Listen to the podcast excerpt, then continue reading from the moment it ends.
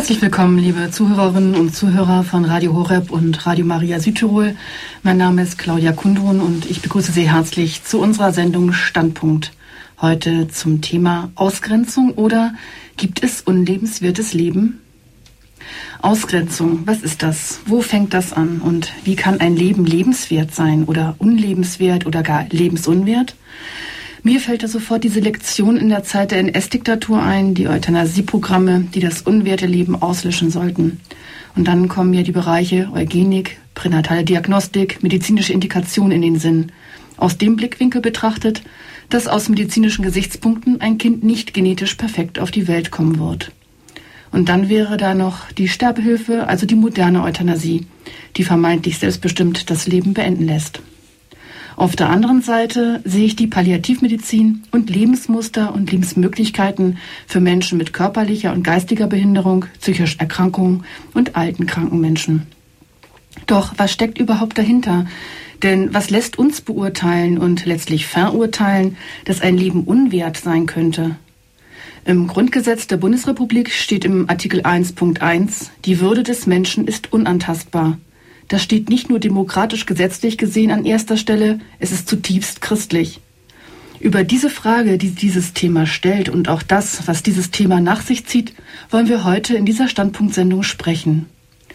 Dazu darf ich meinen Studiogast, Herrn Robert Antretter, den Bundesvorsitzenden der Lebenshilfe für geistig behinderte Menschen in Deutschland, herzlich begrüßen. Grüß Gott, Herr Antretter. Grüß Gott, schönen guten Abend. Herr Antretter, es ist schön, dass Sie sich Zeit genommen haben, nicht nur diese Sendung zu bestreiten, sondern auch hier nach Balderschwang zu kommen in unser Studio. Sie sitzen mir gegenüber. Und ich möchte, ich habe Sie kennenlernen dürfen schon ein wenig und möchte auch doch Ihnen, liebe Hörerinnen und Hörer, die Möglichkeit geben, Herrn Antretter etwas näher kennenzulernen und ein paar Eckdaten Ihnen zu nennen. Herr Antretter, Sie sind Jahrgang 1939 und waren von 1980 bis 1998 Bundestagabgeordneter der SPD-Fraktion. Sie waren außerdem unter anderem Mitglied des Zentralkomitees der deutschen Katholiken. Bis zur letzten Landtagswahl waren Sie Mitglied des Ethikrates der Bayerischen Landesregierung. Außerdem sind Sie, ich sagte es bereits, Bundesvorsitzende der Lebenshilfe für geistig behinderte Menschen in Deutschland. Von Papst Johannes Paul II. sind Sie mit dem Gregoriusorden ausgezeichnet worden. Herr Antretter, was ist die Lebenshilfe für geistig behinderte Menschen in Deutschland? Die Lebenshilfe für geistig behinderte Menschen ist eine Organisation, die die Konsequenzen aus den schrecklichen Verbrechen der Nazizeit an Menschen mit geistiger Behinderung und psychischer Beeinträchtigung gezogen hat. Es war ein Niederländer, Tom Mutters, er lebt heute noch mit 92 Jahren in Marburg, der im Auftrag internationaler Organisationen in Deutschland sich um Flüchtlinge kümmern sollte. Und er hat dabei festgestellt, dass es bei uns einen nicht Menschen, immer noch nicht menschenwürdigen Umgang mit geistig behinderten Menschen gibt. Mhm. Sie wurden versteckt, man hat sich ihrer geschämt und er hat Stück für Stück den Menschen Mut gemacht, den Eltern Mut gemacht. Die Zeit war eben noch nicht so lange seit äh, der Vernichtung angeblich lebensunwerten Lebens und die Menschen konnten sich noch nicht daran gewöhnen, dass es normal ist, verschieden zu sein. Mhm. Und so hat er Verbündete gesucht, zuvorderst unter den Betroffenen, den Eltern, den Angehörigen, auch Geschwistern geistig behinderter Menschen. Er hat Verbündete unter der Ärzteschaft und unter den Publizisten gefunden. Und es haben sich viele, die überhaupt nicht betroffen waren, ihm angeschlossen. Und so entstand die Lebenshilfe als eine Elternvereinigung. Im vorigen Jahr haben wir unser 50-jähriges Jubiläum feiern können. Wir sind heute noch die größte Elternvereinigung auf diesem Gebiet. Die Anerkennung, die wir ja weltweit erfahren, ist groß. Zum 50. gab es einen evangelischen Fernsehgottesdienst und auf katholischer Seite hat uns Papst Benedikt empfangen in einer Audienz zu einer Audienz in Rom. Äh, dies sind Signale der Wertschätzung, die uns motivieren für unsere weitere Arbeit. Worauf es uns vor allem ankommt, ist dies. Zunächst musste man die Menschen mit geistiger Behinderung fördern. Man musste versuchen, dass sie äh, eine schulische Förderung bekommen. Man hat dann, nachdem sie aus der Schule kamen, natürlich aus Sonderschulen, eigenen Schuleinrichtungen, hat man versucht, Arbeitsplätze für sie zu finden. Dann hat das geschah, indem wir Werkstätten für Menschen mit Behinderung, verkürzt WFBs, gegründet haben. Heute haben wir an etwa 3000 solcher Einrichtungen in ganz Deutschland. Dann kamen die Kinder ins Alter, heute werden sie immer älter dank des medizinischen Fortschritts und weil sie leben dürfen, diese Menschen. Ja. Dann versuchten, deshalb versuchen wir einer großen Sorge der Eltern gerecht zu werden nämlich der bangen Frage, was wird aus meinem Kind, aus meiner Tochter oder meinem Sohn, wenn wir einmal nicht mehr da sein werden. Deshalb haben wir Wohneinrichtungen gemacht und kümmern uns jetzt darum, dass sie auch im Alter nicht in Pflegeheime abgeschoben werden, sondern auch im Alter eine ihrer Situation gemäße Förderung und Betreuung erfahren. Und die nächsten Schritte, die wir angehen, sind die, dass wir immer mehr untersuchen, was können diese Menschen selbst leisten. Es ist unvorstellbar und war auch für unsere Gründerväter und Mütter am Anfang nicht vorstellbar, was in diesen Menschen wirklich steckt, dass sie also nicht nur Förderung brauchen, sondern dass sie vieles leisten können, manches wovon mancher, der sich nicht für behindert hält, gar nicht in der Lage ist. Und dann hat uns im Lauf der Jahre etwas beschäftigt und beschäftigt uns immer mehr, was können eigentlich wir von diesen Menschen lernen?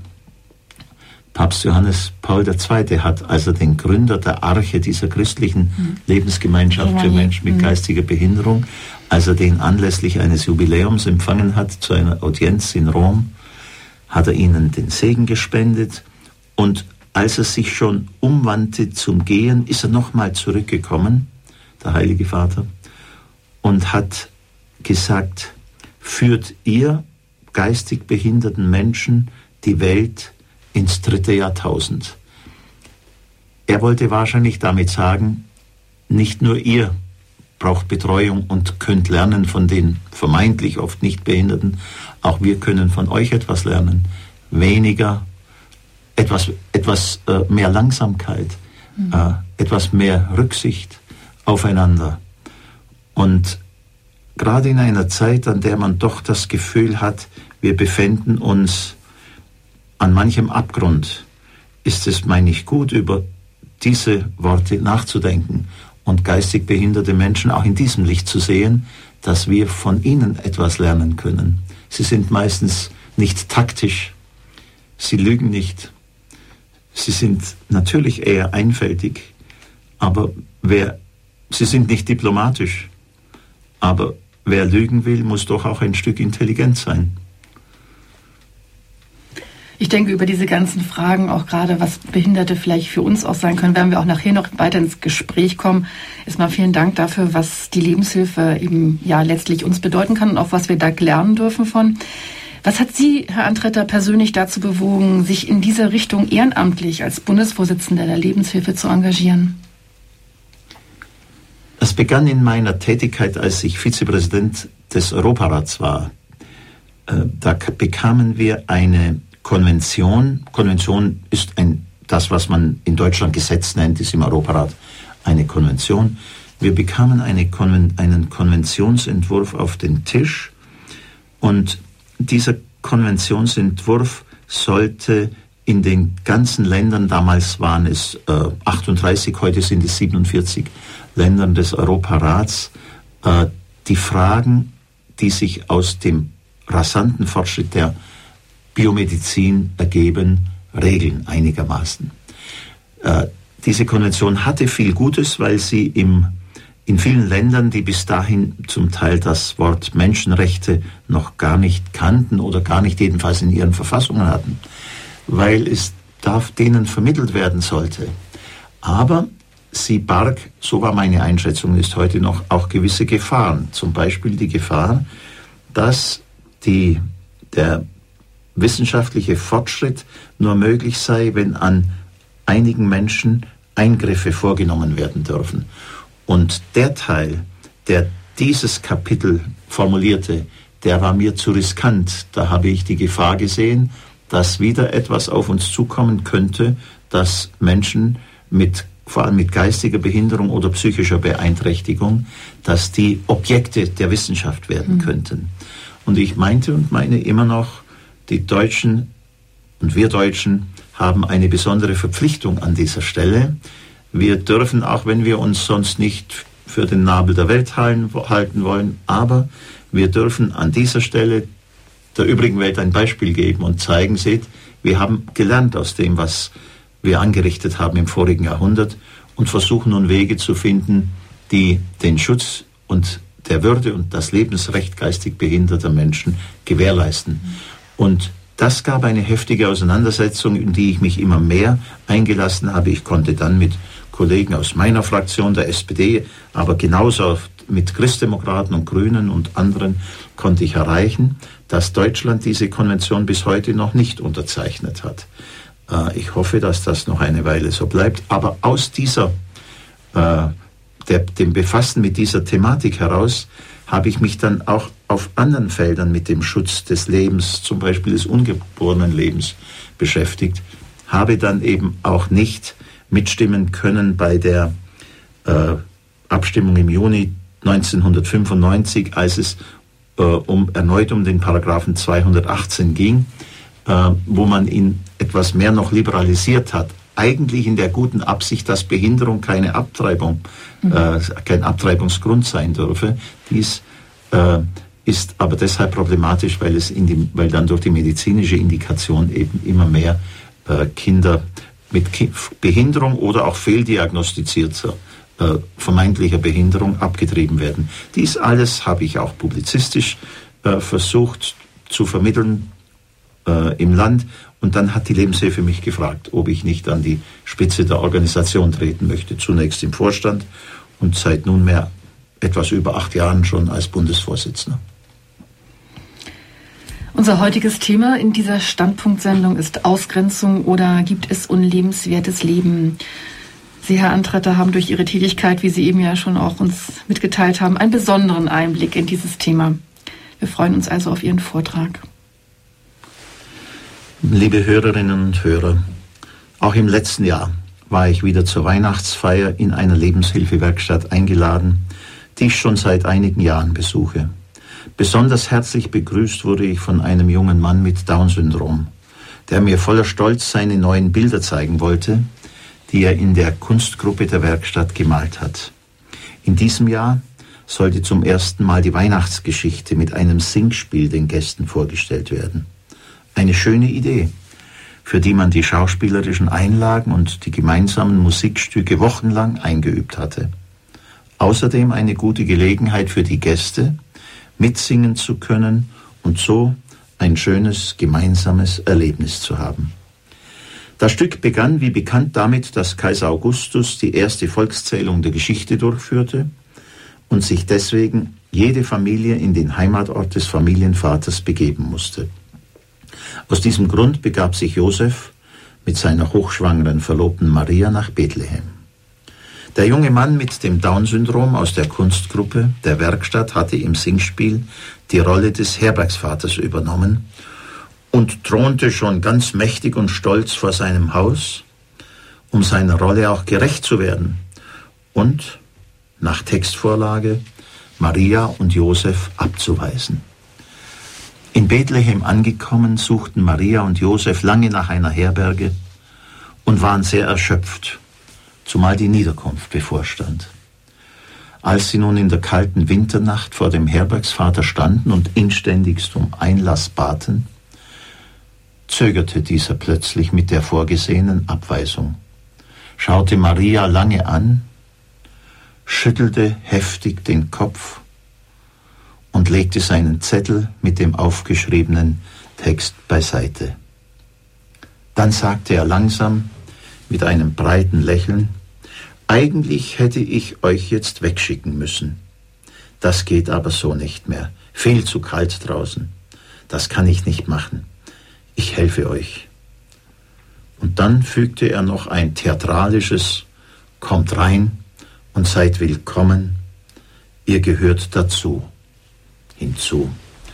Alle Akteure auf der Bühne und natürlich auch die Zuschauer waren verwundert, da sie ja den bekannten Verlauf der Weihnachtsgeschichte erwartet hatten.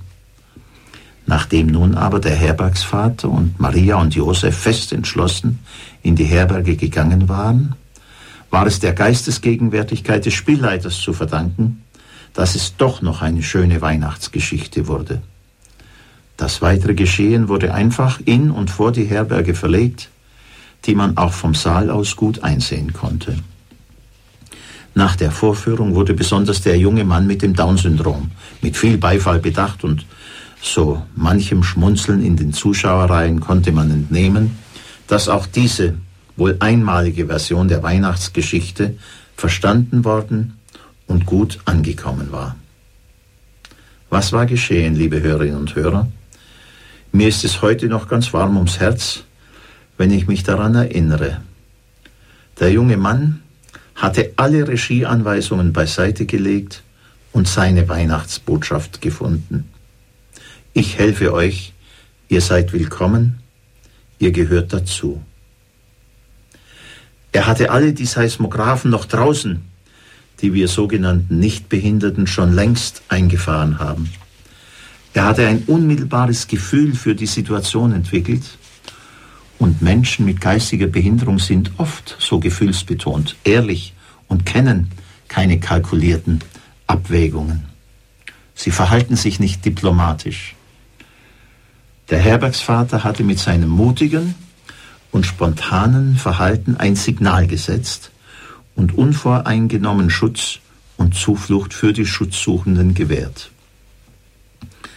Diese andere Weihnachtsgeschichte führt uns vor, dass es zu Ausgrenzung und Ignoranz immer eine Alternative gibt, auch wenn eine andere Planung vorgesehen ist.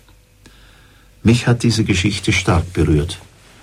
Der junge Mann mit Down-Syndrom hat uns gezeigt, wie es geht, sich für andere Menschen und nicht gegen sie zu entscheiden. Ich habe mir aber auch die Frage gestellt, wie sich umgekehrt unsere Gesellschaft verhält, wenn es um behinderte Menschen geht, um Akzeptanz, Toleranz und Teilhabe, zum Beispiel für Menschen mit geistiger Behinderung oder um ungeborene Kinder, bei denen Trisomie 21, also das Down-Syndrom, diagnostiziert wurde. Ob wir mit unserer Haltung bestehen können vor dem jungen Mann, der es nicht ausgehalten hätte, Maria und Josef und das ungeborene Kind, das unser Erlöser wurde, ein weiteres Mal auszugrenzen. Fürs Erste habe ich mir beruhigende Antworten gegeben. Haben wir in unseren Behindertenverbänden, den kirchlichen und weltanschaulichen oder den Elternvereinigungen wie meiner Lebenshilfe, haben wir miteinander nicht ein Netz der Unterstützung und Förderung behinderter Menschen aufgebaut, wie es in anderen Ländern seinesgleichen sucht? Gibt es nicht Hunderttausende Ehren- und hauptamtliche Mitarbeiterinnen und Mitarbeiter, die Tag und Nacht für die behinderten Menschen und ihre Eltern da sind? in der Frühförderung, in den Schulen, den Werkstätten, den Wohneinrichtungen und im ambulant betreuten Wohnen. Ja, all dies ist unbestritten und dennoch, wo kommt die Zukunftsangst behinderter Menschen und ihrer Angehörigen her? Wie kann es sein, dass Tanja Muster, die mit einer Behinderung lebende Frau, in ihrem Gedicht Lebenswert bedrückende Zeilen wie diese formuliert. Im Fernsehen wieder Diskussionen, ob ich es wert wäre zu leben. Eugenik, vorgeburtliche Diagnostik, Euthanasie. Und ich denke mir, mit 15 Jahren wäre ich gestorben ohne den medizinischen Fortschritt. Vor 60 Jahren wäre ich vergast aufgrund des ideologischen Fortschritts. In ein paar Jahren würde ich wegen beidem nicht geboren werden. Wie soll ich leben mit dieser Vergangenheit in Zukunft? Nein, es gibt kein lebensunwertes Leben oder unlebenswertes Leben, möchte ich Tanja Muster und allen anderen behinderten Menschen und ihren Angehörigen, die die gleichen Ängste haben, zurufen. Unser Volk hat nach dem mehrhunderttausendfachen Mord an Behinderten in der Nazizeit gelernt, dass der menschenwürdige Umgang mit kranken und behinderten Menschen der Ernstfall ist. Der Ernstfall, an dem sich der zivilisatorische Reifegrad einer Gesellschaft zeigt.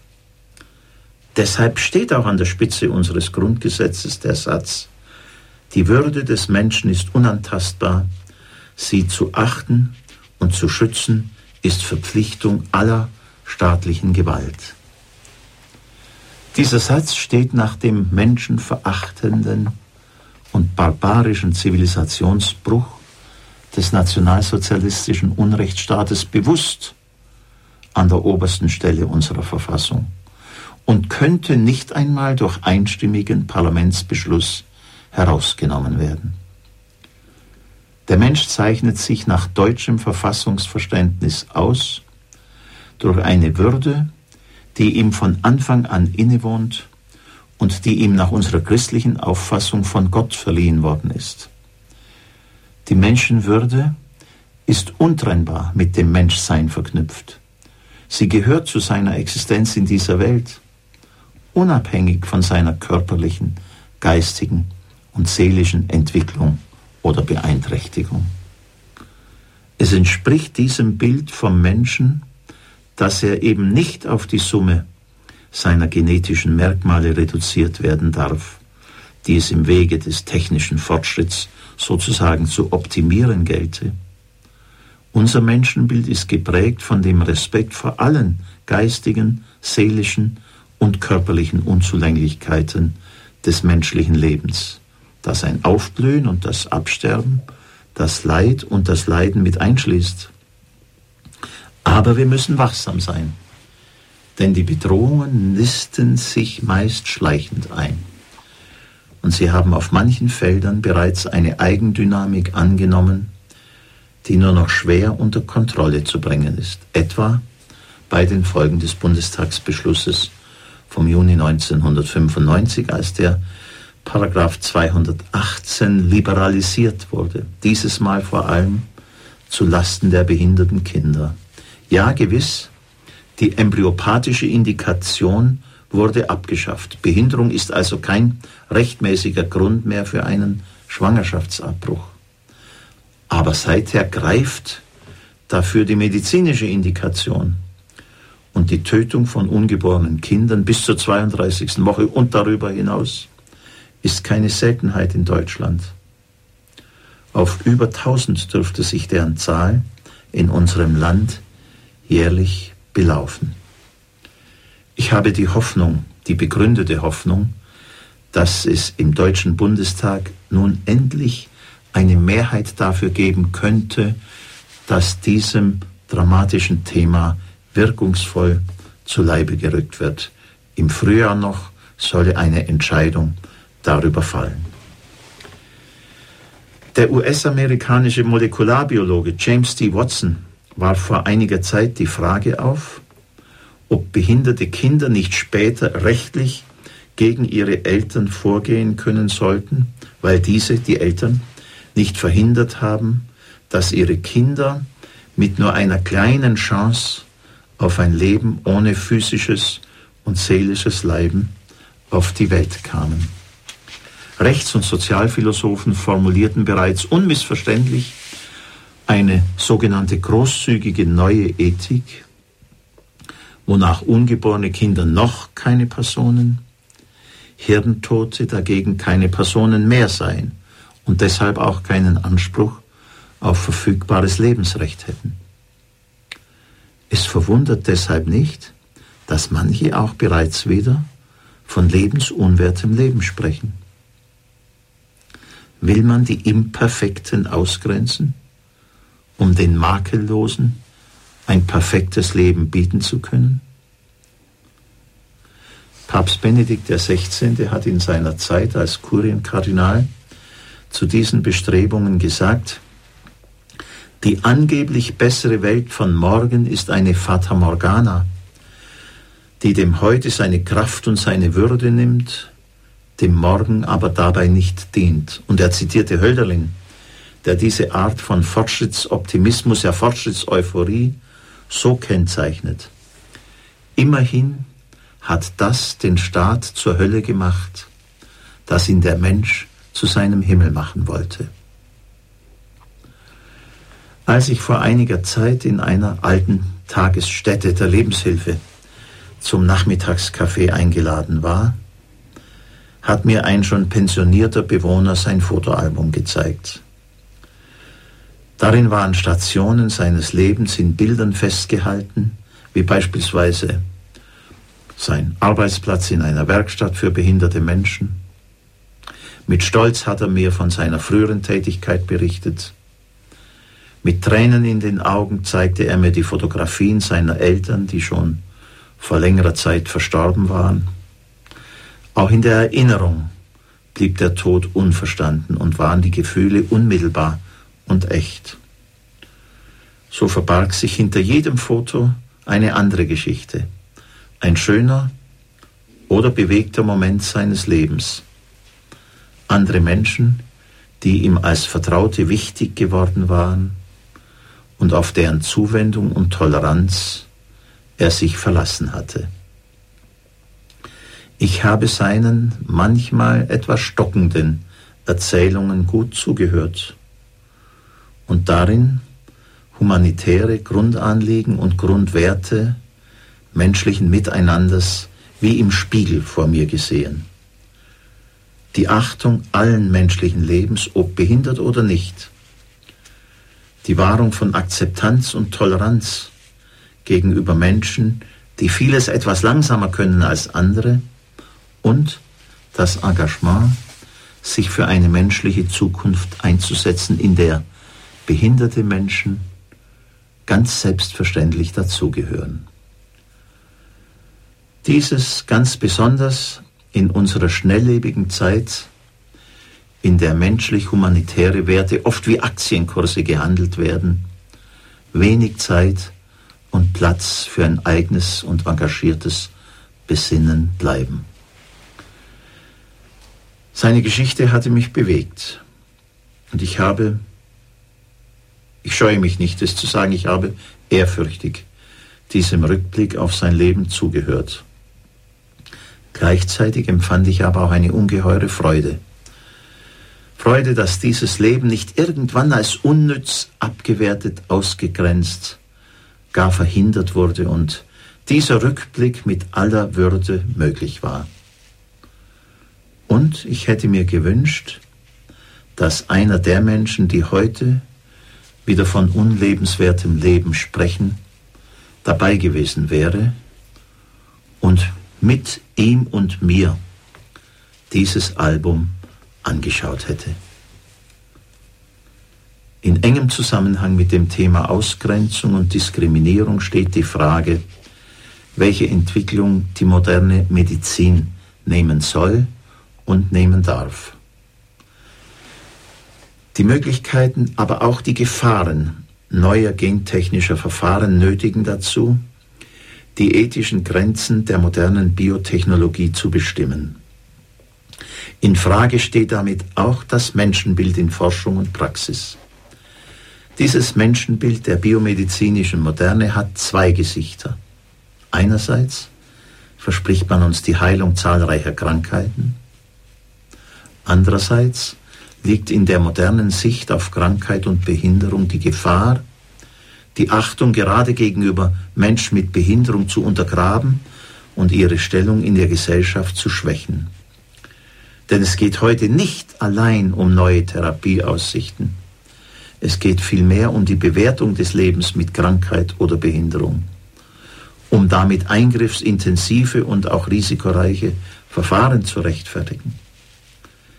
Dieser Zusammenhang mündet für die moderne Medizin zumeist in der Formel, besser die Behinderung mit all ihrem Leid beenden, als so zu leben bzw. so weiterzuleben. Im Vordergrund steht fast immer die sogenannte Beendigung von Leiden, sei es bei Behandlungsabbruch und Sterbehilfe, sei es durch Pränatal- und Präimplantationsdiagnostik, die späteres Leid vermeiden sollen. Papst Johannes Paul II. sieht in diesem Zusammenhang ein kulturelles Umfeld, das im Leid keiner, keinerlei Bedeutung oder Wert sieht. So formulierte er in seiner Enzyklika Humanum Vitae von 1995 und fährt fort, im Gegenteil, es betrachtet das Leid als das Übel schlechthin, das es um jeden Preis auszumerzen gilt. Diese Haltung, so Papst Johannes, Paul II., diese Haltung tritt, tritt vor allem dann ein, wenn man keine religiöse Einstellung hat, die helfen kann, das Geheimnis des Schmerzes positiv zu deuten. Liebe Hörerinnen und Hörer, die moderne Medizin hat heute die Fähigkeit zur Analyse der Erbanlagen. Daraus entwickelt sie Prognosen über den zukünftigen Menschen über seine genetische, körperliche und geistige Verfassung.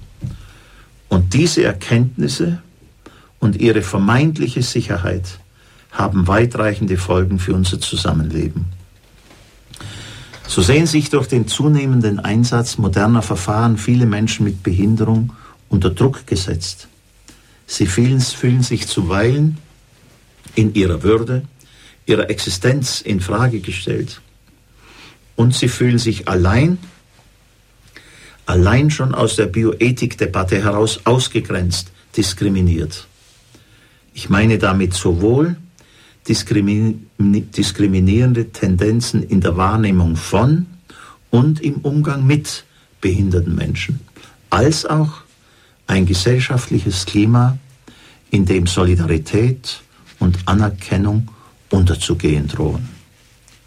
Und ich meine damit die besonders mit dem Hinweis auf Leid und Leidvermeidung einhergehenden Werturteile über die nicht geborenen Menschen, über die einzig mit Blick auf Behinderung existenziell entschieden wird.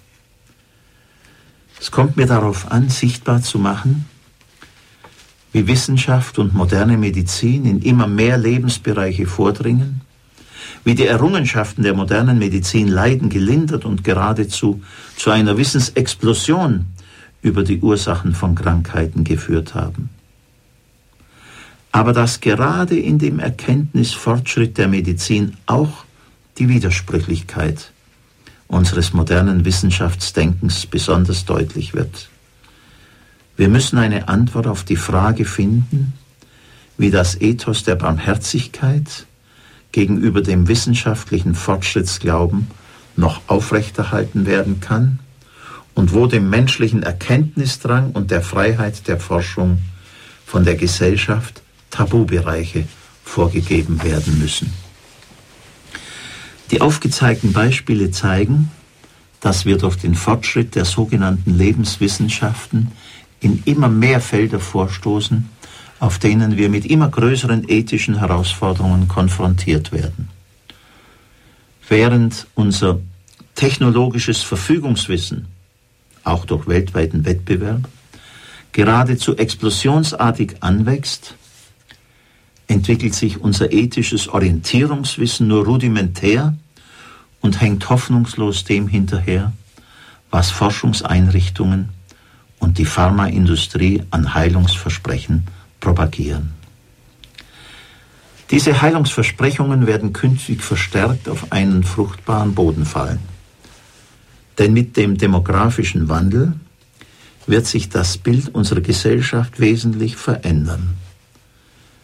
Ab dem nächsten Jahr bereits werden die geburtenschwachen Jahrgänge der späten 70er und 80er Jahre des vergangenen Jahrhunderts in die Elternschaft einrücken und den Übergang von einem bloßen Geburtenrückgang zu einer realen Bevölkerungsabnahme einleiten.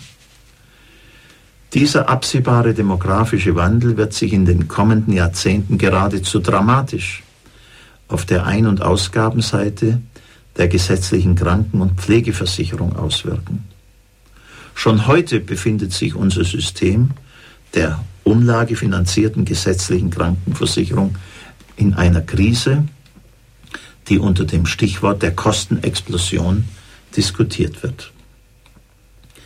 Wenn aber in wenigen Jahrzehnten durch den Bevölkerungsrückgang der Kranken- und Pflegeversicherung immer weniger Einnahmen zufallen, auf der anderen Seite aber der Ausgabenbedarf vor allem für die älteren Patienten und Pflegebedürftigen wächst, ist wohl absehbar, dass medizinische Leistungen für die älteren, chronisch Kranken, Pflegebedürftigen und Behinderten in einem Maße zusammengestrichen werden könnten, die wir heute nur erahnen können.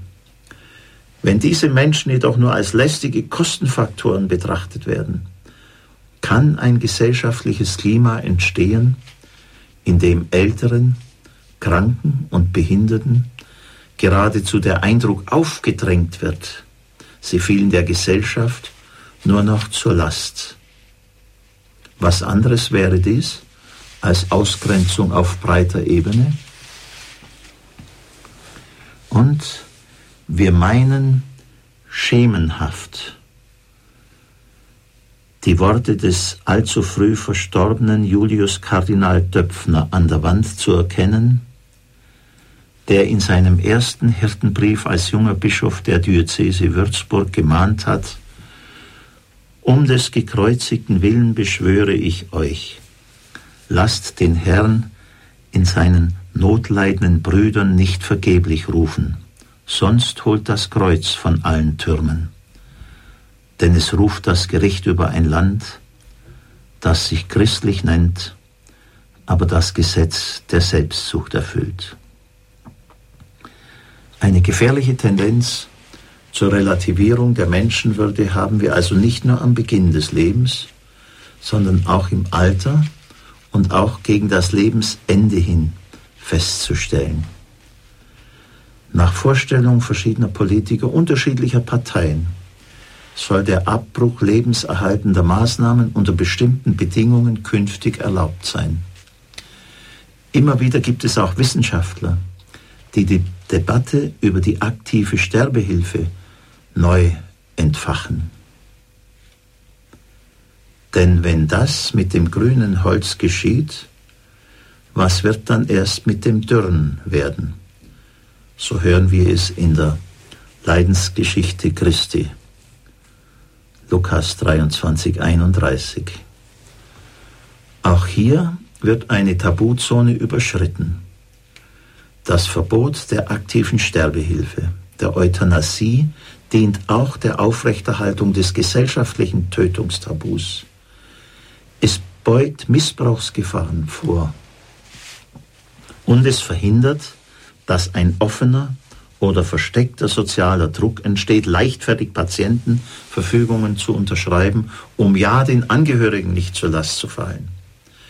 Ich halte es für dringend geboten, allen Tendenzen entgegenzutreten, die uns in eine Situation hineinführen wie in den Niederlanden, wo die Sterbehilfe mittlerweile als völlig normal angesehen wird. Zudem halte ich die Möglichkeit der Palliativmedizin und der Bewahrung der Würde durch Pflege und Zuwendung keineswegs für ausgeschöpft. Was bleibt? Was bleibt zu tun, liebe Hörerinnen und Hörer? Erstens, rechtspolitisch muss klar sein, wenn der von der Verfassung gebotene Auftrag, das Leben zu schützen, durch Sonderregelungen für behinderte Menschen durchbrochen wird und die Beachtung der Menschenwürde mit irgendwelchen Qualifikationen, wie zum Beispiel gesund oder krank, wahrnehmungsfähig oder entscheidungsunfähig, verbunden wird, dann wird der Menschenrechtsschutz ausgerechnet für diejenigen ausgehebelt, die am dringendsten auf staatliche Schutzgarantien angewiesen sind, nämlich Menschen, die körperlich und geistig behindert sind oder keine Willensbekundungen mehr oder noch nicht abgeben können.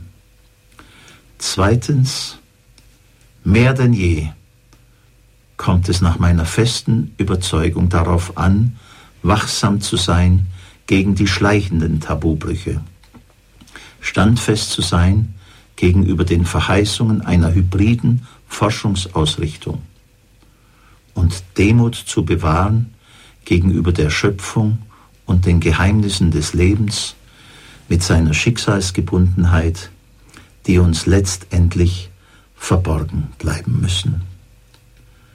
Liebe Hörerinnen und Hörer, wir haben gelernt, wie die Vögel zu fliegen und wie die Fische zu schwimmen, aber wir haben die einfache Kunst nicht gelernt, wie die Geschwister zu leben. Dies ist ein Feld, auf, auf dem gerade wir Christen mit dem hohen Rang, den die Nächstenliebe in unserem Glauben einnimmt, einen Beitrag gegen Ausgrenzung und Diskriminierung leisten können. Ich danke an dieser Stelle Radio Horeb für sein segensreiches Wirken auch auf diesem Gebiet. Und bitte Sie, liebe Hörerinnen und Hörer, um Ihr Gebet für seine Mitarbeiterinnen und Mitarbeiter und um ihre wirkungsvolle Unterstützung durch Spenden, damit dieses wichtige christliche Medium sein gutes Werk der Liebe erfolgreich fortsetzen kann. Ich bedanke mich für Ihre Aufmerksamkeit. Vielen Dank, Herr Antretter, für Ihren Vortrag und auch die ja, sehr ermutigenden Worte am Ende für uns hier alle.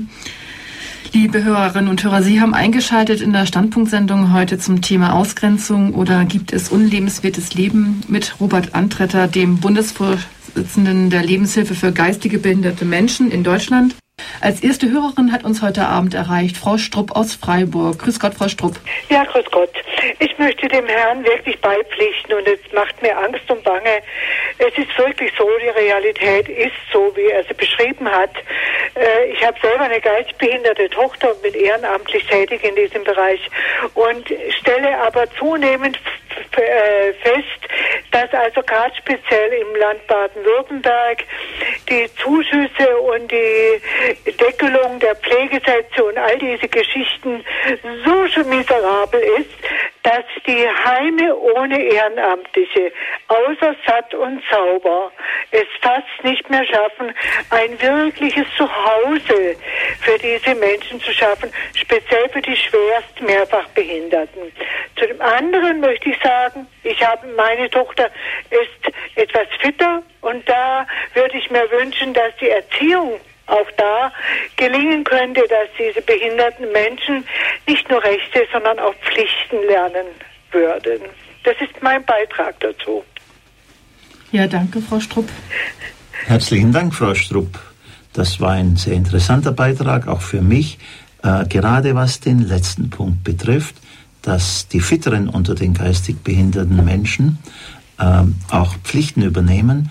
Das entspricht ziemlich genau der äh, den Prinzipien der Lebenshilfe zunächst zu fördern, für sie da zu sein, wo immer sie uns brauchen, ihnen nie das Gefühl zu geben, dass sie alleine sind, aber gleichzeitig sie äh, in Anspruch zu nehmen, das, was sie einbringen können in die Gesellschaft, dass sie dieses auch leisten. Dafür haben wir die unterschiedlichsten Einrichtungsformen bei, der, bei uns bei der Lebenshilfe. Ich glaube aber auch bei Caritas und Diakonie wird da ähnlich verfahren. Äh, ich, Sie sind also ganz nahe an dem, was moderne Behindertenpolitik versucht zu leisten. Vielen Dank. Ja, vielen Dank, Frau Strupp. Das heißt letztendlich, die Persönlichkeit des Behinderten auszuprägen und das zu fördern. Als nächste Hörerin darf ich Frau Dr. Kleine-Rüschkamp aus Nordrhein-Westfalen begrüßen. Grüß Gott, Frau Dr. Kleine-Rüschkamp. Ich grüße Sie und möchte mich ganz herzlich bedanken und ich möchte aus meiner Vergangenheit erzählen, dass nur dieses, äh, was Sie da gesagt haben, alles unwahrscheinlich unterstützt. Ich wohne hier in einem Dorf, in dem ich weiß nicht wie viele Jahrzehnte die Children gewohnt haben. Die waren in den Häusern, in den Familien untergebracht und hier war eine Schule für die Taubstummen und es war auch eine Werkstatt für geistig Behinderte. Und mein Mann hat 30 äh, Jahre äh, diese Kinder betreut und ich habe sie mitbetreut und durfte, bin sehr oft mitgegangen. Und wir haben so viel Dankbarkeit, so viel Fröhlichkeit, so viel Herz in den Händen erlebt, dass es immer ein, ein äh, dankbares Erlebnis für uns war, wenn zweimal in der Woche bei Ihnen Sprechstunde gehalten wurde. Und das wollte ich nur sagen, Sie haben ein unwahrscheinliches seelisches Gedächtnis für Zwischenmenschlichkeit. Und die äh, Familien, das ganze, die ganzen zwei Dörfer sind dadurch geprägt worden. Die beherbergten manchmal vier, fünf von diesen behinderten Kindern. Die kamen aus dem Industriegebiet und aus den Großstädten rundherum und waren hier zu Hause. Und vor einigen, ich glaube vor zehn Jahren, haben wir ein Fest erlebt mit den alten Leuten, die hier gewesen waren. Es, es war eine Freude des Himmels, das zu erleben. Das wollte ich Ihnen nur sagen. Und äh, ich bin sehr dankbar, dass ich hier gelebt habe. Danke Ihnen. Ja, danke Ihnen, Frau Kleine-Rüschkamp, für Ihren... Ihnen alles, alles Gute für Ihre Arbeit. Ich kann Sie im Gebet unterstützen und wenn noch anders, dann lassen Sie es mich wissen. Dankeschön. Vielen Dank für Ihr Zeugnis, Frau Kleine-Ruschkamp. Das ist wahrscheinlich auch das, was wir immer wieder erleben dürfen, wenn wir mit Menschen, die behindert sind, wirklich in Kontakt treten, oder? Es ist ganz genau meine Erfahrung und auch ich möchte Frau Dr. Klein-Rüschkamp ganz herzlich danken für diesen Beitrag, der für mich und meine Arbeit auch eine Ermutigung ist und ich glaube auch für Radio Horeb. Als nächste Hörerin darf ich Frau Maurer aus Krumbach begrüßen. Grüß Sie, Frau Maurer.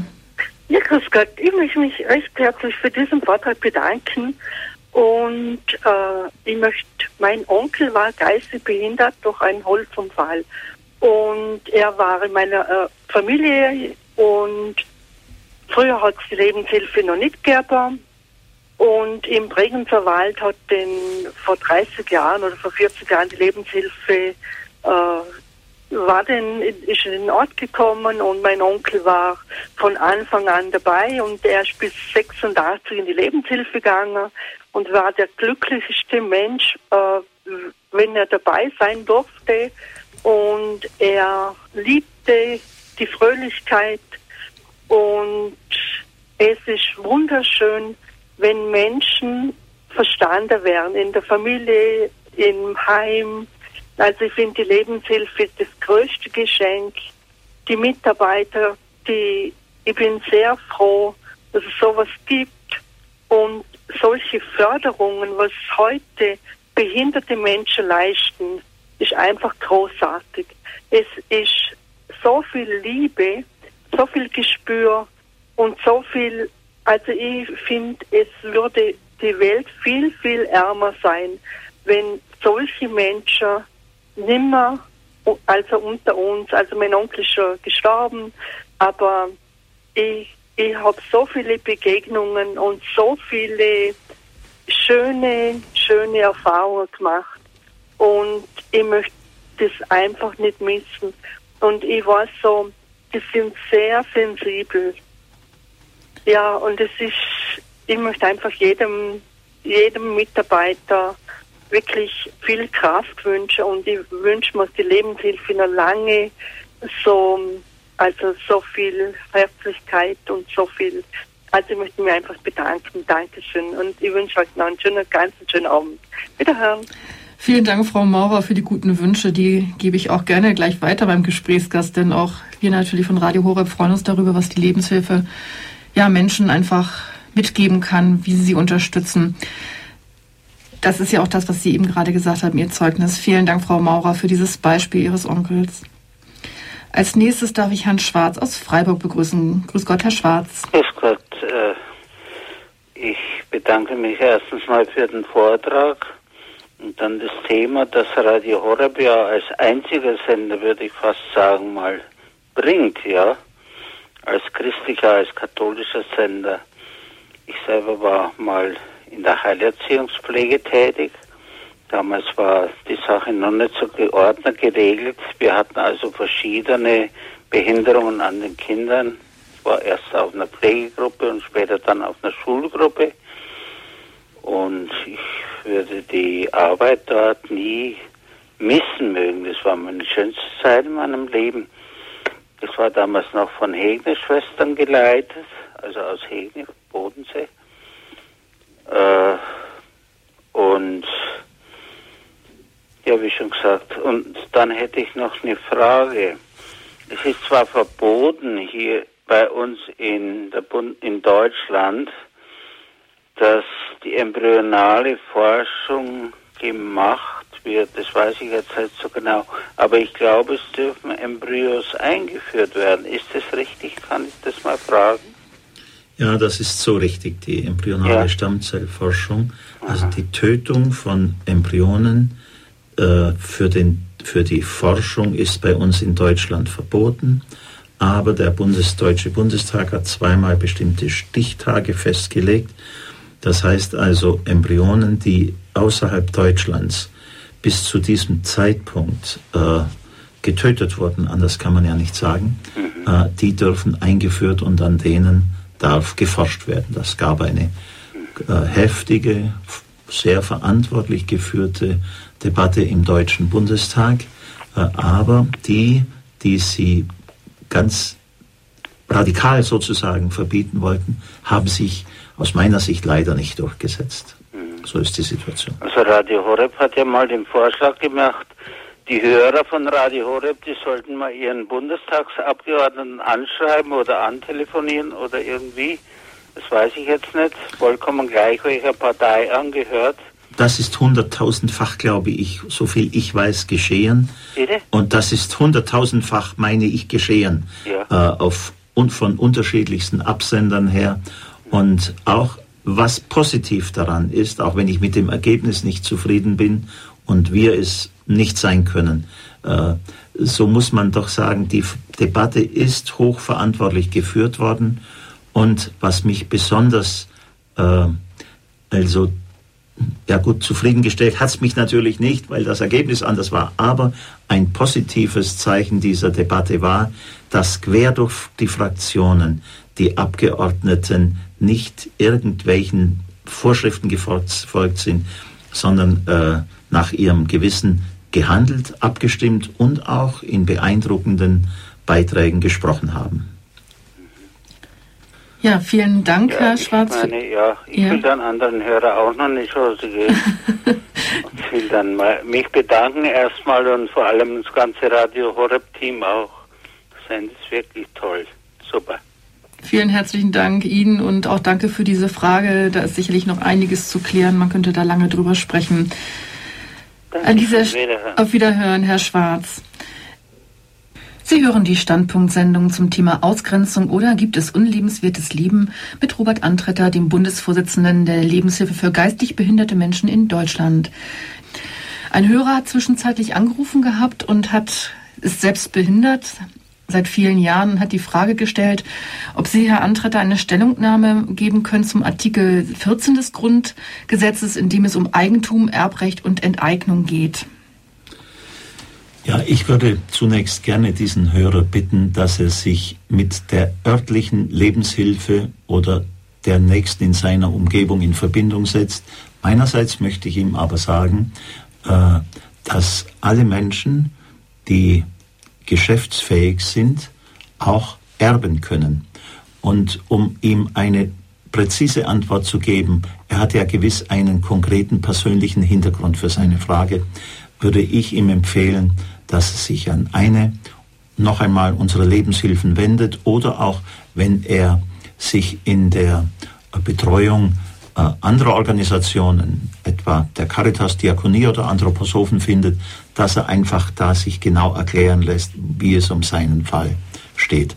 Mehr ist, äh, möchte ich jetzt äh, zu einer, dies, einer gewiss persönlichen Frage mhm. letztlich äh, an diesem Medium nicht sagen. Das heißt, er kann sich Rechtsbeistand letztendlich und Informationsmaterial und Informationen von anderen Menschen helfen lassen und bekommen. Gut, ich hoffe, Sie haben das jetzt so und haben die Möglichkeit herauszufinden, wo Sie die nächste Anlaufstelle bekommen. Sie werden auf unserer Internetseite auch im Informationsbereich dann an Kontaktdaten über die Lebenshilfe e.V. erhalten. Ein weiterer Hörer hat eine Frage hinterlegt und zwar Wie viel der christlichen Botschaft fließt in die Arbeit der Lebenshilfe mit behinderten Menschen mit ein? Ja, das ist eine interessante und für mich sehr willkommene Frage. Wir sind zunächst sowohl parteipolitisch neutral wie auch konfessionell nicht gebunden. Aber wer das tägliche Wirken der Lebenshilfe verfolgt, der spürt sehr bald, dass dies eine Organisation des Evangeliums, der Bergpredigt und der Nächstenliebe ist.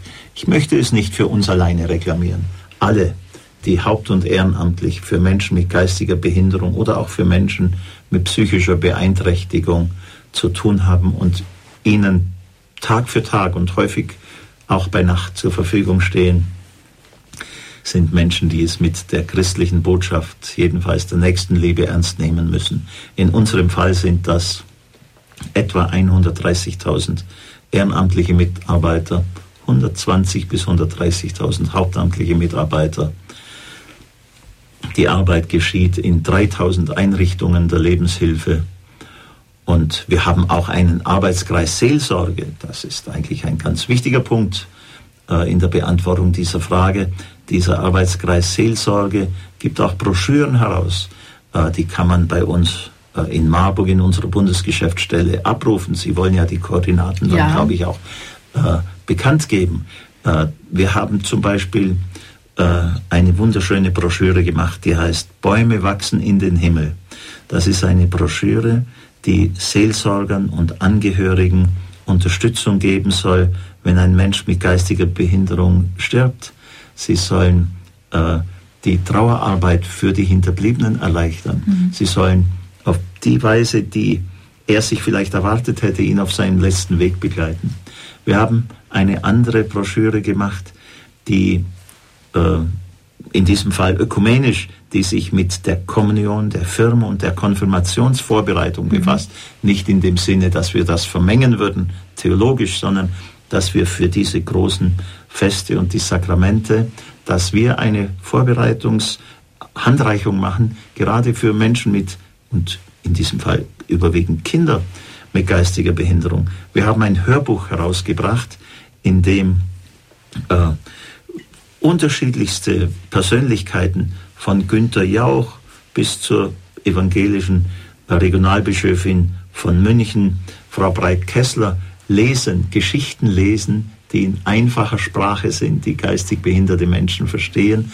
Und hinter all dem ist ein ich sage jetzt nicht immer ein konfessioneller, aber doch ein äh, christlicher Glaubenshintergrund.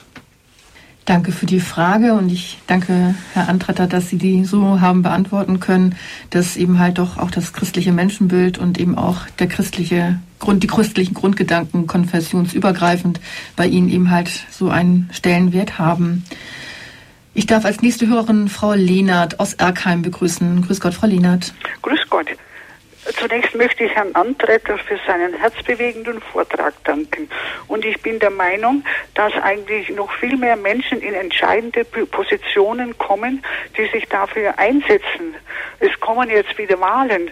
Wie kann ich da rauskriegen, wer dafür ist und wer dagegen? Bei Wahlversammlungen sind doch alle immer gleich gut. Eine Frage eben an Herrn Antretter. Er ist ja. vielleicht da bewandert. Ja, also, Sie wissen ja, ich bin ja Mitglied einer Partei. Ich war SPD-Bundestagsabgeordneter. Ich will für keine Partei hier Werbung machen, aber ich möchte Ihnen schon sagen, schauen Sie sich Ihre einzelnen Kandidaten und Bewerber an, Ihre jetzigen Abgeordneten und entscheiden Sie an, wenn Ihnen dieses, dieser Punkt des Lebensschutzes und des, Schutz, des Schutzes des Lebensrechts, vor allem von Menschen mit Behinderung, wichtig ist, dann orientieren Sie sich einfach an der Arbeit, die Ihre Kandidaten bisher auf diesem Gebiet geleistet haben. Informieren Sie sich darüber, wenn Sie schon im Bundestag gewesen sind, wie Sie zu den für uns wichtigen Fragen abgestimmt haben im Bundestag.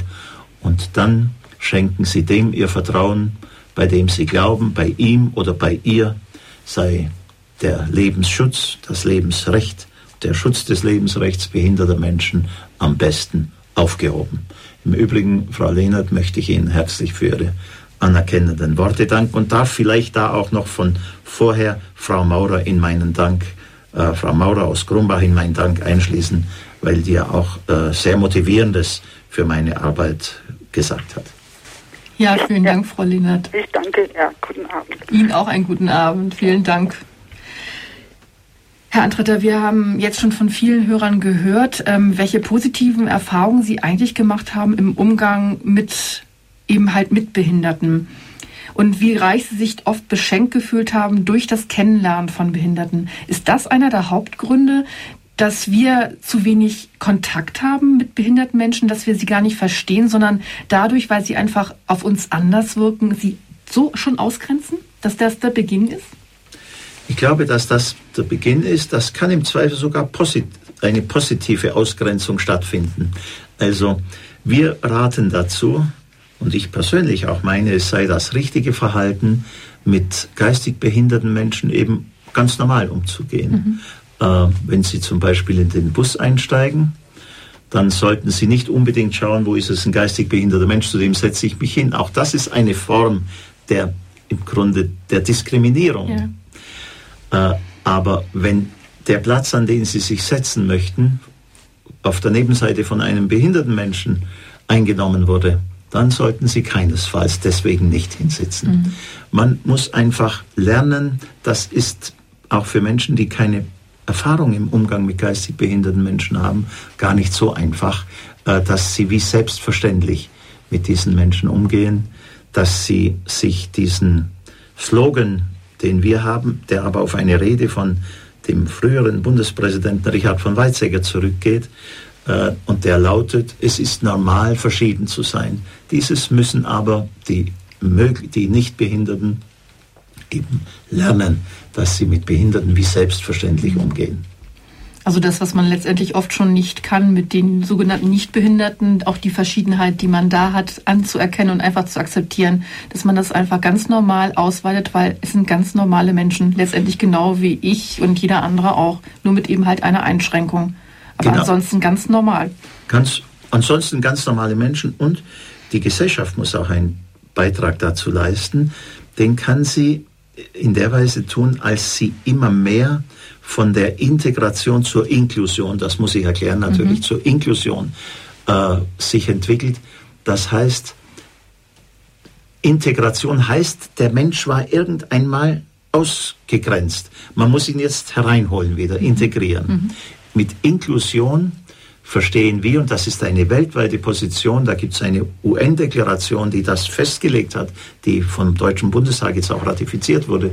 Hier wird, wird eigentlich verbindlich dann für alle, die diese äh, äh, unterschrieben haben, diese Konvention, wird dann verbindlich festgelegt, dass Inklusion, Teilhabe überall Voraussetzung und Prinzip des äh, Zusammenlebens mit behinderten Menschen sein muss. Das heißt also, von Anfang an gehört er dazu und braucht natürlich auch die Unterstützungen. Das heißt, ganz, wenn es ein behinderter Mensch ist, eben ganz früh die frühe Förderung, äh, die Vorbereitung aufs Leben, so viel wie möglich Integration im schulischen Bereich, im beruflichen Bereich.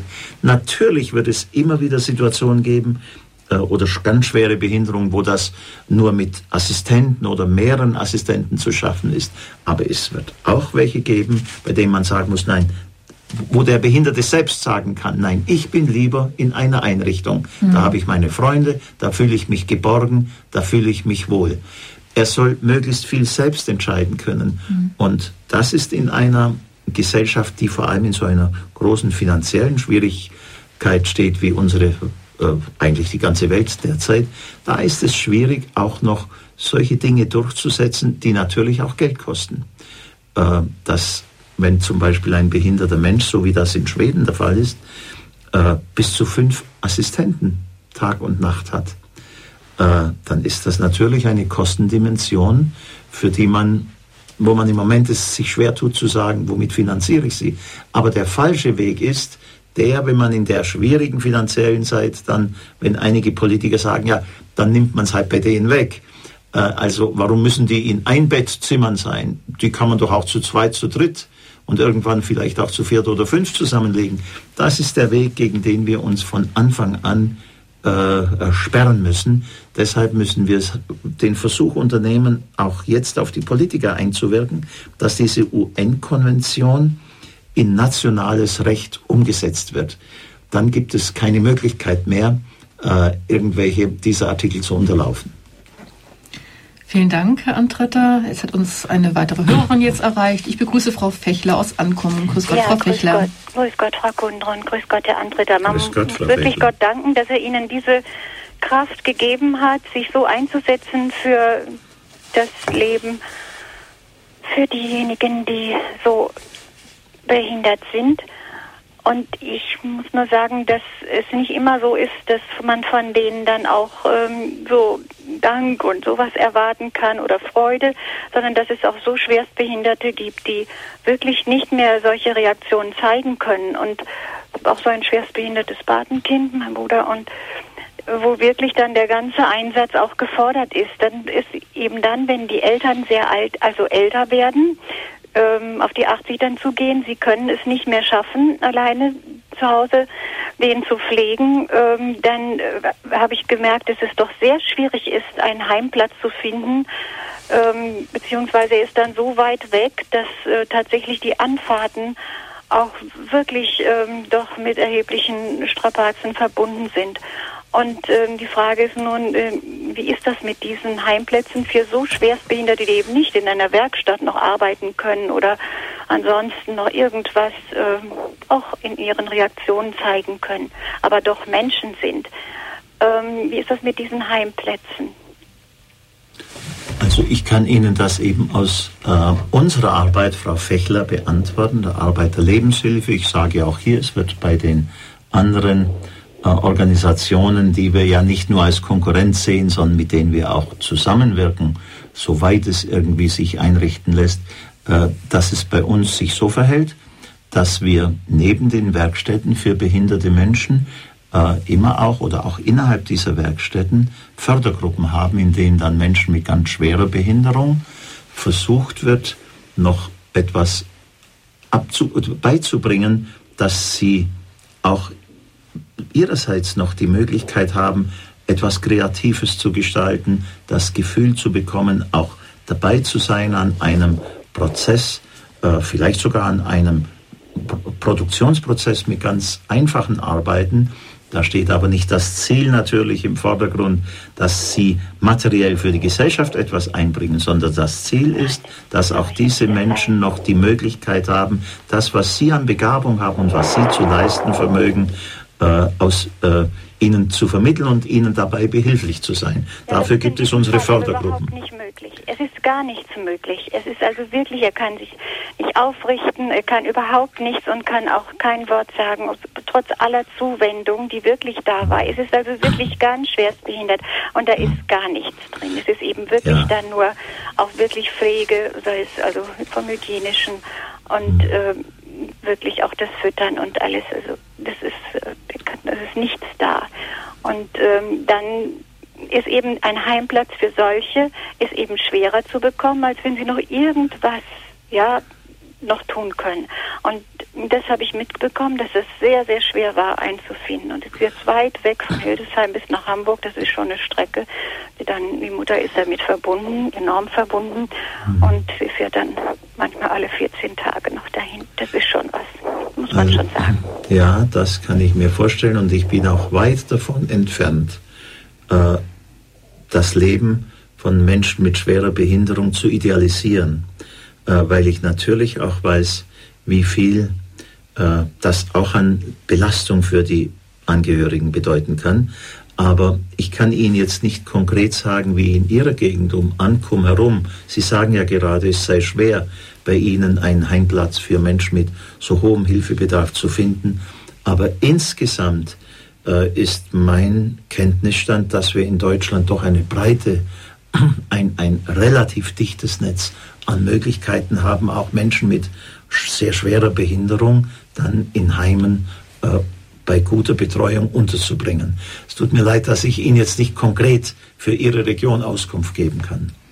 Frau Fechler, vielen Dank für Ihren Beitrag. Und ähm, Hildesheim-Hamburg ist wirklich eine Strecke, aber vielleicht, wenn Sie noch etwas weiter suchen können, auch mit vereinten Kräften, haben Sie vielleicht ja noch eine Chance, ähm, eben halt.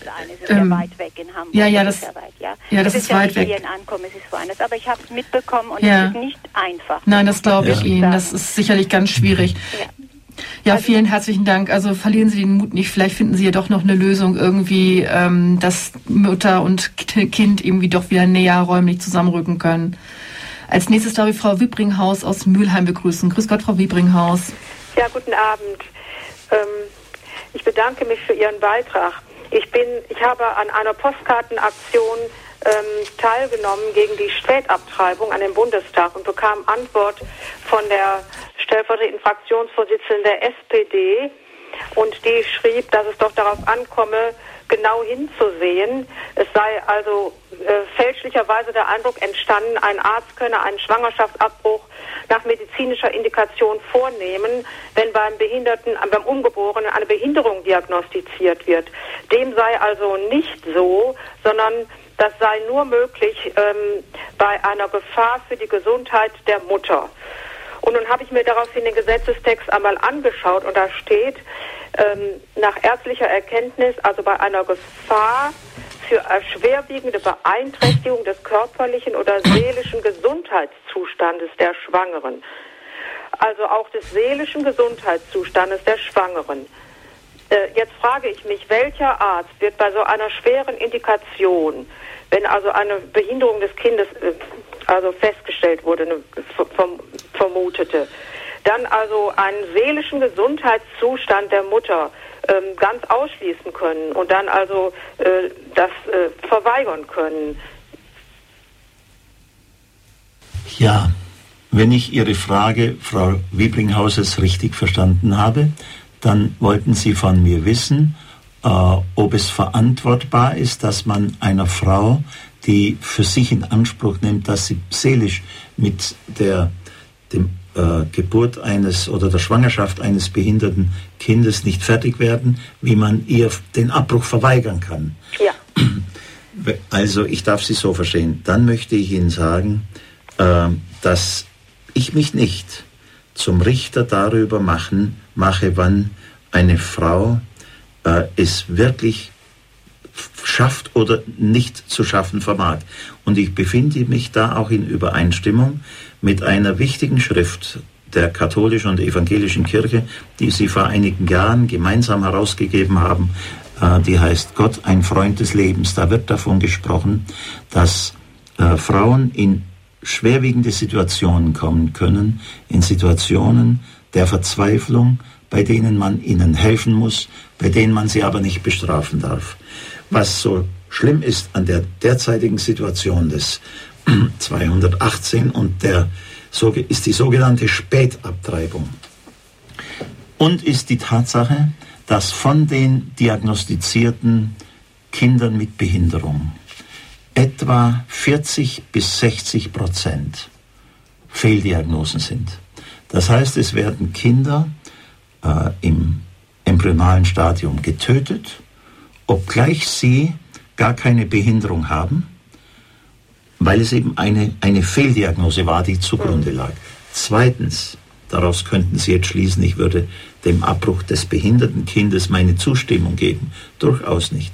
Wogegen ich mich wende, ist, dass diese Praxis äh, sehr schwer zu akzeptieren ist, dass bei einer Frau eine, ein äh, bei einer Schwangerschaft ein, ein, ein behindertes Kind diagnostiziert wird und dann häufig schon ganz schnell sie bedrängt wird, äh, den Abbruch vornehmen zu lassen. Also Situationen, in denen der Arzt dann sagt, ich, wir bestellen Ihnen ein Bett, die sind relativ häufig. Wir können sie nicht messbar vermitteln, weil es, weil eine Statistik äh, untersagt wurde, eine, darüber eine Statistik zu führen. Aber wenn Sie mal mit Hebammen sprechen, dann werden Sie erfahren, wie dramatisch diese Zahl ist. Oder wie, wie, wie indiskutabel es doch für eine Gesellschaft der Humanität und der Zivilität sein muss, wenn 90 Prozent aller Kinder mit Down-Syndrom abgetrieben werden. Ich möchte also, dass eine Frau, wenn sie die Diagnose erhält, dass sie noch Gelegenheit hat, zwei, drei Tage sich beraten zu lassen, dann werden manche Frauen, manche, und auf die Männer kommt es natürlich genauso an, werden erkennen und sich überlegen, dass auch ein Leben mit einem behinderten Kind ein geglücktes Leben sein kann. Ich weiß, ich kenne keine Familie mit Down-Syndrom-Kindern etwa, äh, bei der dieses Kind nicht der Mittelpunkt der Liebe und äh, der Geborgenheit in dieser Familie wäre. Darauf kommt es an, diese Kinder nicht von vornherein auszuschalten, zu selektieren, nicht zu sagen bei den lebenden Kindern mit Down-Syndrom, ach sind die lieb und ist, können, kann man mit denen viele schöne Sachen machen, aber gleichzeitig, wenn sie eine im Mutterleib sind, sie abzutreiben, damit sage ich doch gleichzeitig, eigentlich bist du, der du lebst, auch nicht lebenswert, sonst würde ich doch das, das ein, ein Embryo ist, nicht als lebensunwert äh, abtreiben wollen. Vielen Dank, Frau Wiebringhaus, für Ihre Frage. Wir haben jetzt noch zwei Hörer in der Leitung. Ich begrüße Herrn Friebe aus Eckenhagen.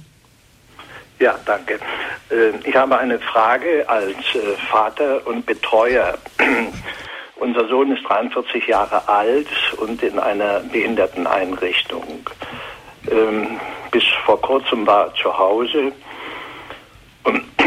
jetzt in einem äh, Zuhause mit religiöser Tradition und Hintergrund. Und äh, mir war es wichtig, dass er auch äh, von diesem etwas weiter mit in die Einrichtung nehmen kann, beziehungsweise dass die Einrichtung darauf auch irgendwie eingeht.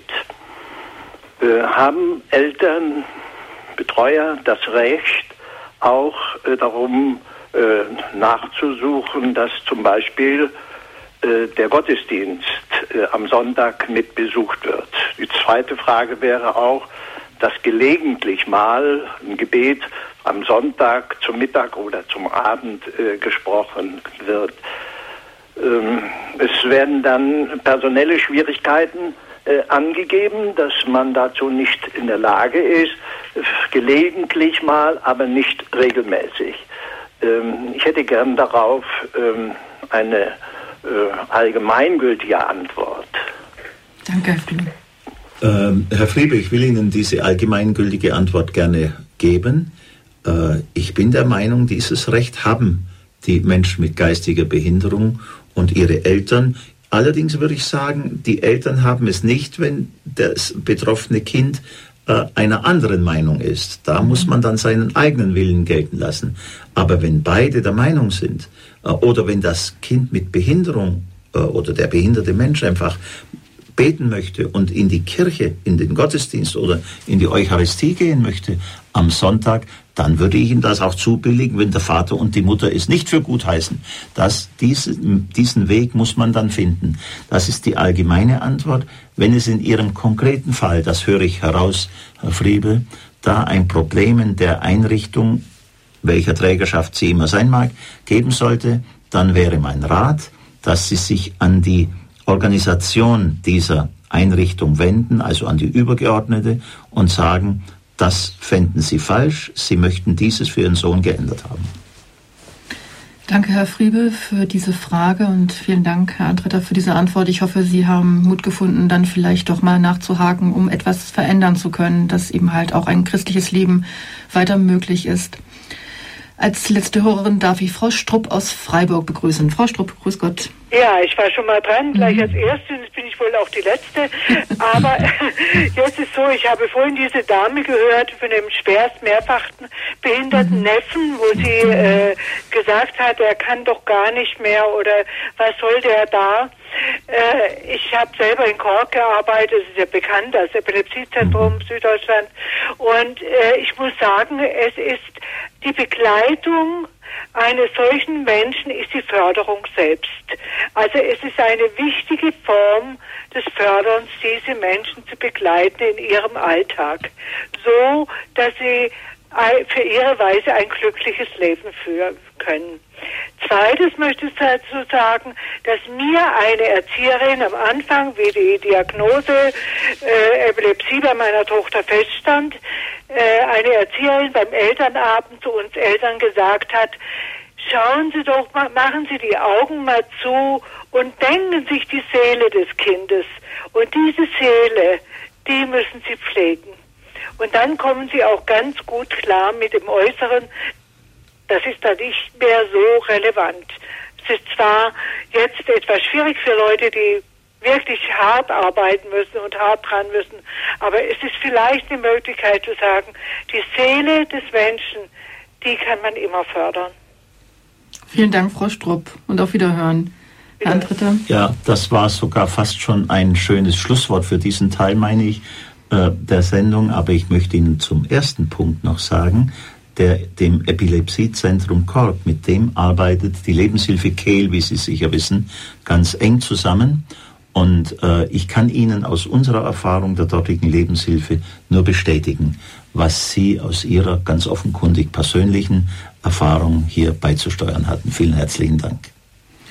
Vielen herzlichen Dank auch Ihnen, Herr Antretter, dass Sie jetzt so viele Fragen beantwortet haben und auch für Ihren Vortrag auch von meiner Seite jetzt. Unser Thema heute in der Standpunktsendung war Ausgrenzung oder gibt es unlebenswertes Leben? Eben mit Robert Antretter, dem Bundesvorsitzenden der Lebenshilfe für geistig behinderte Menschen in Deutschland. Ich denke, liebe Hörerinnen und Hörer, dass Sie das, was Sie gehört haben, auch nachdenklich gemacht hat, eben halt auch, wo Ausgrenzung schon anfangen kann und was wir alles gar nicht verstehen können, vielleicht auch und worüber wir uns immer wieder tiefer hinein begeben müssen, halt auch in den Kontakt mit behinderten Menschen im ganz normalen Kontext, eben ganz natürlich. Und Sie hatten es schon angesprochen, aber ich fand das Motto der Lebenshilfe als Abschluss sehr, sehr schön, dass ich gelesen habe. Ein Motto, nicht das, aber ein Motto. Es ist normal, verschieden zu sein. Vielen herzlichen Dank. Ich denke, da lohnt es sich weiterhin drüber nachzudenken. Ja, und auch Ihnen, liebe Hörerinnen und Hörer, kann ich jetzt nur noch sagen, Sie können die Sendung noch einmal hören, indem Sie eben eine CD bestellen bei unserem CD-Dienst unter der Telefonnummer 0700 75 25 75 20 oder Sie besuchen unsere Homepage www.horeb.org und laden sich diese Sendung als Podcast herunter und auch für die ganzen Anrufer heute, die Zuhörerinnen und Zuhörer, die sich eingebracht haben, ihre Fragen gestellt haben und ihre Beiträge gegeben haben, möchte ich mich an dieser Stelle sehr, sehr herzlich bedanken. Ich wünsche Ihnen allen gottesreichen Segen, Ihnen auch, Herr Antreter, dass Sie heute da Danke waren. Danke auch meinerseits, Vielen Ihnen und den Hörerinnen und Hörern. Wie gesagt, äh, Ihnen einen reichen Segen, ein gesegnetes Wochenende. Das wünscht Ihnen Ihre Claudia Kundrun.